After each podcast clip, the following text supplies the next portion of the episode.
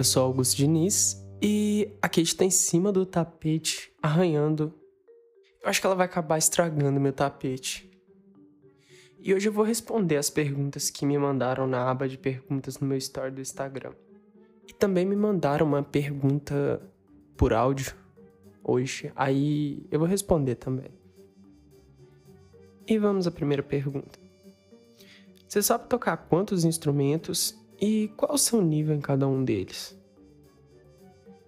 Bom, eu toco 14 instrumentos musicais e a maior parte deles é, é mediano no meu nível de do que eu sei tocar.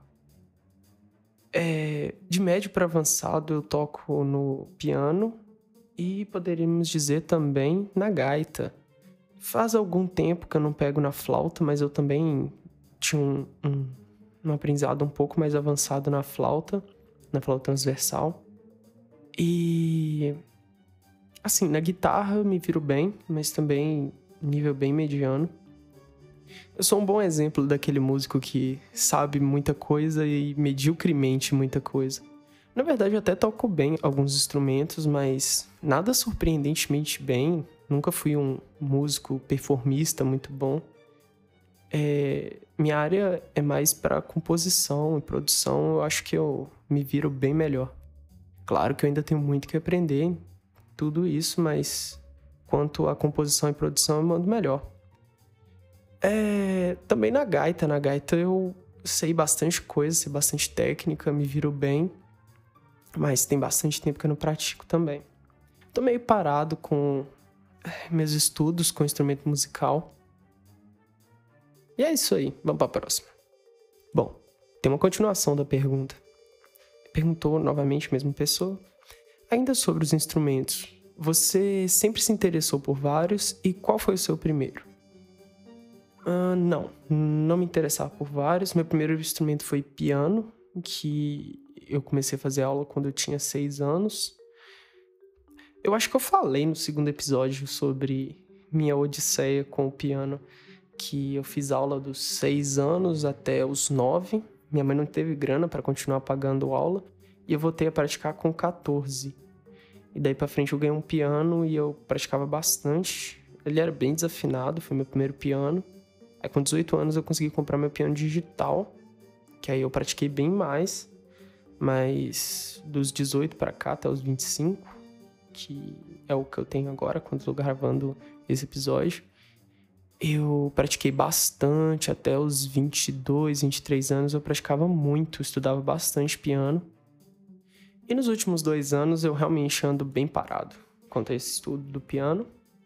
Mas apesar de ser um instrumento que eu mais toco, eu mais pratico, é o piano é, sobre vários instrumentos. Eu sempre gostei muito de vários instrumentos, mas nunca tive essa ideia de tocar vários instrumentos. Eu comecei quando eu comecei a estudar violão, guitarra, lá para os 12 anos, porque era mais barato e eu ganhei um violão e uma guitarra.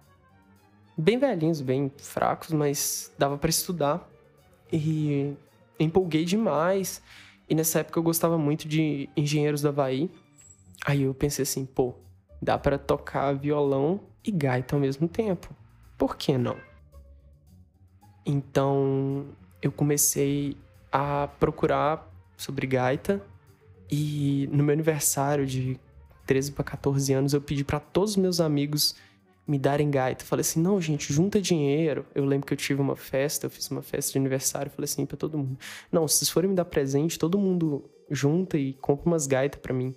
Meus amigos me deram três gaitas, uma em dó, uma em mi e uma em sol. E eu comecei a estudar gaita nessa época também. E minha mãe me deu um piano velho e muito velho, muito velho. E bem ferrado de aniversário também. E foi talvez a época que eu mais fiquei pilhado em estudar música, que eu estudava o piano, o violão, a guitarra e, e a gaita, tudo tipo engolia todas as técnicas, tudo que eu via na internet, tudo que eu podia achar de material gratuito, eu estudava para esses instrumentos. E nessa época eu comecei a pilhar muito em aprender outros instrumentos. Eu comecei a fazer parte de banda. Aí eu comecei a aprender bateria, comecei a aprender baixo, porque uma amiga deixou me emprestou os instrumentos para a banda, como ela não tinha lugar para guardar. Aí eu falei assim: "Ah, eu deixo aqui em casa e tal, que eu guardo, eu cuido direitinho e eu posso ensaiar com eles, com a minha banda e tal". Aí eu treinava pra caralho também bateria e baixo. estudei bastante nessa época, aprendi um bocado, tanto de baixo quanto de bateria. E foi daí que surgiu a minha vontade de aprender vários instrumentos. Eu comprei uma flauta pífano de madeira e comprei um bandolim, ganhei uma flauta pan, ganhei uma flauta doce também. Eu gostava muito de flauta, ganhei uma escaleta eu um pouco depois disso, lá para os 16 anos, eu comprei uma flauta transversal que eu comecei a estudar música clássica e tal. E eu comecei a estudar flauta transversal na orquestra. E foi quando eu comecei a fazer aquele curso que foi cancelado e tal, curso de música que era tipo uma graduação é, reduzida. Não sei como é que era bem o rolê, mas o curso foi cancelado e nem rolou bem, mas eu aprendi um bocado de coisa, estudei bastante flauta. E também nessa época eu comecei a pilhar em percussão, comecei a tocar bongô, aprendi carrom, aprendi a tocar panderola, triângulo.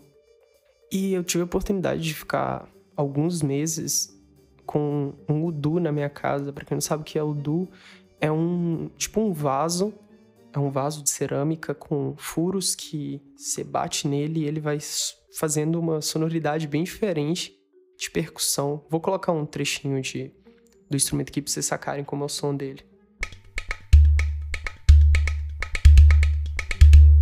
Mas como era emprestado, eu tive que devolver e acabei nunca mais pegando um para tocar, mas eu gostava muito, eu achava muito legal o som.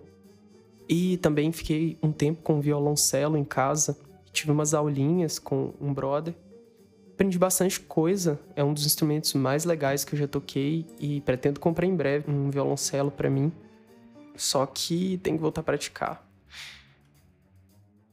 E eu nem sei bem mais do que eu tava falando, porque dislexia. Próxima pergunta.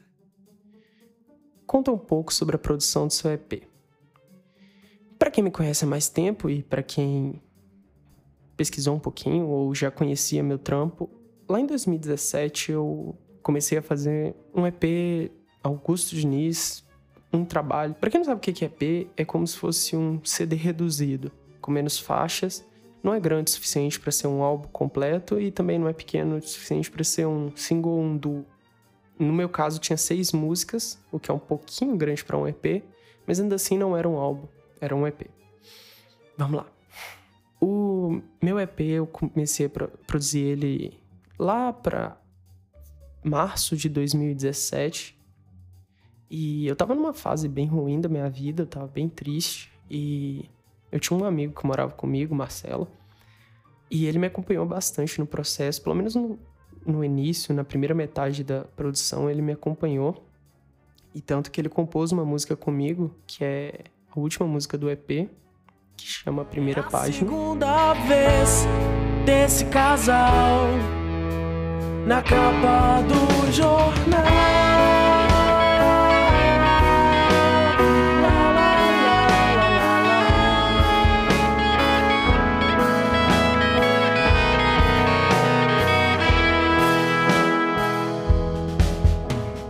O som do carro toca aquela canção. De resto, esse EP me levou um ano e meio de produção, composição.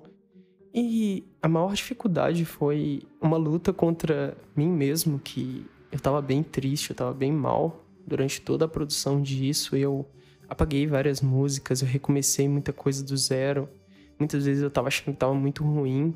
E acabou que o resultado não era 100% do que eu queria, mas ficou bem melhor do que eu esperava. Para quem quiser ouvir, eu vou deixar o link na descrição do episódio, ou você pode ir lá no Spotify procurar Dias Frios e Noites Quentes, Augusto Diniz, que você vai achar. Ouve lá, é legal. Próxima pergunta. Em todo o trampo, mesmo nas coisas que mais amamos, sempre tem coisas que nos desanimam ou nos colocam para baixo. O que mais te motiva a continuar no mercado da música? Fora seu talento gigantesco. Beijo, amigo. Bom, um grande amigo mandou essa essa pergunta. Excelente pergunta. Um beijo. E o que mais me motiva a continuar é que se eu parar de fazer isso, primeiro que eu morro de fome, que é, o que me sustenta. e segundo que é a única coisa que eu sei fazer, eu não sei fazer mais nada. Tanto que eu tô fazendo um podcast onde eu falo sozinho sobre música, que é a única coisa que eu sei fazer. Então, já dá para ter uma ideia que é basicamente a única coisa mesmo que eu sei fazer direito. E por mais que eu ainda tenha muito que aprender, muita coisa desanima, muito cliente deixa a gente bem para baixo, muita produção acaba que o preço não vale o trabalho ou o trabalho não agrada o suficiente, pelo menos a mim. É... A gente tem que buscar motivação nas coisas que a gente ama. Principalmente quando é a única coisa que você sabe fazer e a única saída para poder sobreviver. Eu acho que tá todo mundo tentando sobreviver. E vamos à pergunta de áudio número 1. Um. Alô? É do programa do Augusto News? Ah, tá, beleza. É, meu nome é Matheus e eu queria saber se, quando eu tô produzindo uma trilha sonora, é mais fácil eu fazer um projeto de música por música separado ou um projeto baseado na timeline do filme assim, que eu faço cada tema para cada parte que eu vou incluir? Obrigado. Eu acho engraçado o Matheus mandar essa pergunta, para quem não sabe, Matheus é o editor do programa, porque a gente estava discutindo sobre isso, eu estava fazendo uma trilha sonora de uma animação chilena, onde o cliente me contratou para fazer duas cenas da animação. A animação tem 12 minutos mais ou menos, ele me contratou para fazer duas cenas de um minuto e pouco e a outra cena de cinco segundos. E depois que a gente concluiu essas cenas, ele me contratou para fazer a animação inteira, o que atrapalhou demais todo o meu processo, porque quando a gente faz por pedaços, a gente coloca ali um tempo que a trilha sonora vai ter e tudo que tá para trás a gente vai trabalhar talvez em outro compasso, em outro tempo, mais devagar ou mais rápido. E quando a gente começa a trabalhar naquilo desde o início, a gente vai colocando, ó, essa parte aqui vai estar tá em 125 batidas por minuto, vai estar tá em 80 batidas por minuto. E cada parte tem a sonoridade que tem que ter a cena para ser compatível com o que está na tela. E também para encaixar certo com as cenas. E é aí que vem o problema. Como aquela cena era lá aos 5 minutos e ela estava 130 BPM, daí para trás eu tinha que editar várias partes. E quando eu vou editar, tudo saiu do tempo. A música saiu toda do tempo e ela ficou toda desincronizada, porque o tempo foi modificando, os compassos foram modificando. E eu cheguei à conclusão que fazer cena por cena é muito mais complicado você fazer tema por tema e depois juntar tudo do que você fazer desde o início o filme inteiro ou o que seja inteiro que fica muito mais fácil você conseguir encaixar tudo ali e sincronizar tudo com o tempo de tela. Então fica aí a resposta. E ele mandou mais uma pergunta. Alô? É do programa do Augusto Diniz? Eu já fiz essa pergunta, né? Eu faço outra. É... No meio dos anos 2000, quando o New Metal tava em alta, muita trilha sonora insistiu de botar guitarra porque achou que a trilha sonora ia ficar mais legal. Não ficou. Por que, que os beats de trap não estão entrando nas trilhas sonoras de hoje em dia? Simples. Primeiro porque no início dos anos 2000, por algum motivo, não sei se foi o bug do milênio, todo mundo começou a perder a noção de tudo, seja moda, seja música, seja filme.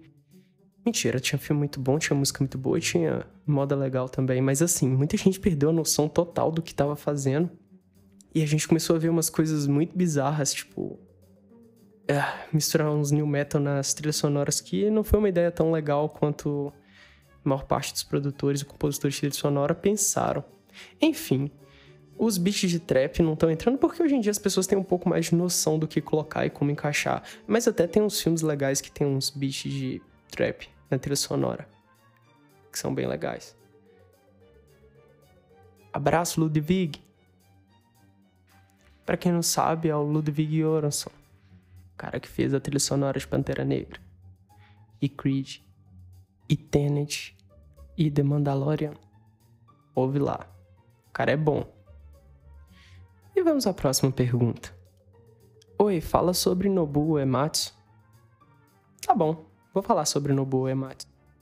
Nobuo Ematsu é um compositor japonês que fez as trilhas sonoras de Final Fantasy, Chrono Trigger, Chrono Cross e vários jogos da Square. Porra, Tim, você tem que decidir. Você vai ficar aqui dentro ou você vai sair, meu filho? Você quer que eu abra a porta ou pra você sair ou pra você ficar? Ah, tá. Você tem que decidir, irmão. Se decida aí. Beleza, você vai ficar. Voltando ao que eu tava dizendo, o Nobuo Ematsu é um compositor japonês que fez as trilhas sonoras da Square, da linha principal de Final Fantasy até Final Fantasy X, onde ele também é acreditado em Final Fantasy XII, e alguns outros jogos da linha Final Fantasy ele também fez, até essa época, quando o Sakaguchi, o criador né, do Final Fantasy, saiu da equipe da Square e quis seguir caminho solo para fazer outros jogos, o Nobuo Ematsu foi junto com ele. O Nobuo ele voltou para fazer outras trilhas, como a de Final Fantasy VII Remake, que a princípio era também uma trilha dele, e ele voltou para trabalhar junto com outro cara, para refazer elas com uma orquestração melhor e tal. Ele também é um maestro incrível, tem vários álbuns dele conduzindo as orquestras de, de trilha sonora do Final Fantasy ao vivo. Ele manda muito bem. Eu gosto muito dele, é uma grande inspiração principalmente a trilha de Final Fantasy X, que me marcou bastante. É uma trilha bem emotiva, uma trilha bem melancólica na maior parte dela. Eu gosto muito, eu ouvi bastante, sempre me inspirei muito nessa trilha e estudei um, um cado dela. E se vocês quiserem, até trago uma análise dela, que é bem legal. E uma das poucas músicas mais complexas que eu sei tocar no piano é Susan Arcande dessa trilha sonora. E o Nobuo Ematsu também fez várias trilhas de jogos fora da Square. A maior parte deles feitos pelo Sakaguchi na nova empresa dele, que chama Misty Waker ou Misty Walker. Ah, não sei, aqui é ao vivo e a gente se vira com o que tem. E vamos ficando por aqui. Eu já respondi o suficiente, o programa já tá ficando muito longo. E eu queria mandar um abraço para todo mundo que mandou pergunta. Para quem não mandou, manda pergunta. Me manda uma pergunta aí. Obrigado, Matheus, por mandar pergunta. fiquei muito feliz que você me mandou um áudio, que isso facilita o meu trabalho. não tô plagiando a Laurinha Lero, mas é uma facilidade enorme quando a pessoa te manda um áudio, a gente pergunta. Talvez eu esteja plagiando a Laurinha Lero. Desculpa, Laurinha, se você estiver ouvindo, liga pra cá. É isso, obrigado. Minhas redes sociais, vocês já estão ligados, é Augusto com K, no Instagram e no Twitter. Augusto com K, C-O-M-K. Me manda um abraço, me manda um recado, me manda um cheiro. Só não me xinga que eu sou sensível. Manda uma crítica também, eu gosto de crítica. Manda uma crítica, crítica é importante. E é isso aí, um abraço. Boa noite, adiós.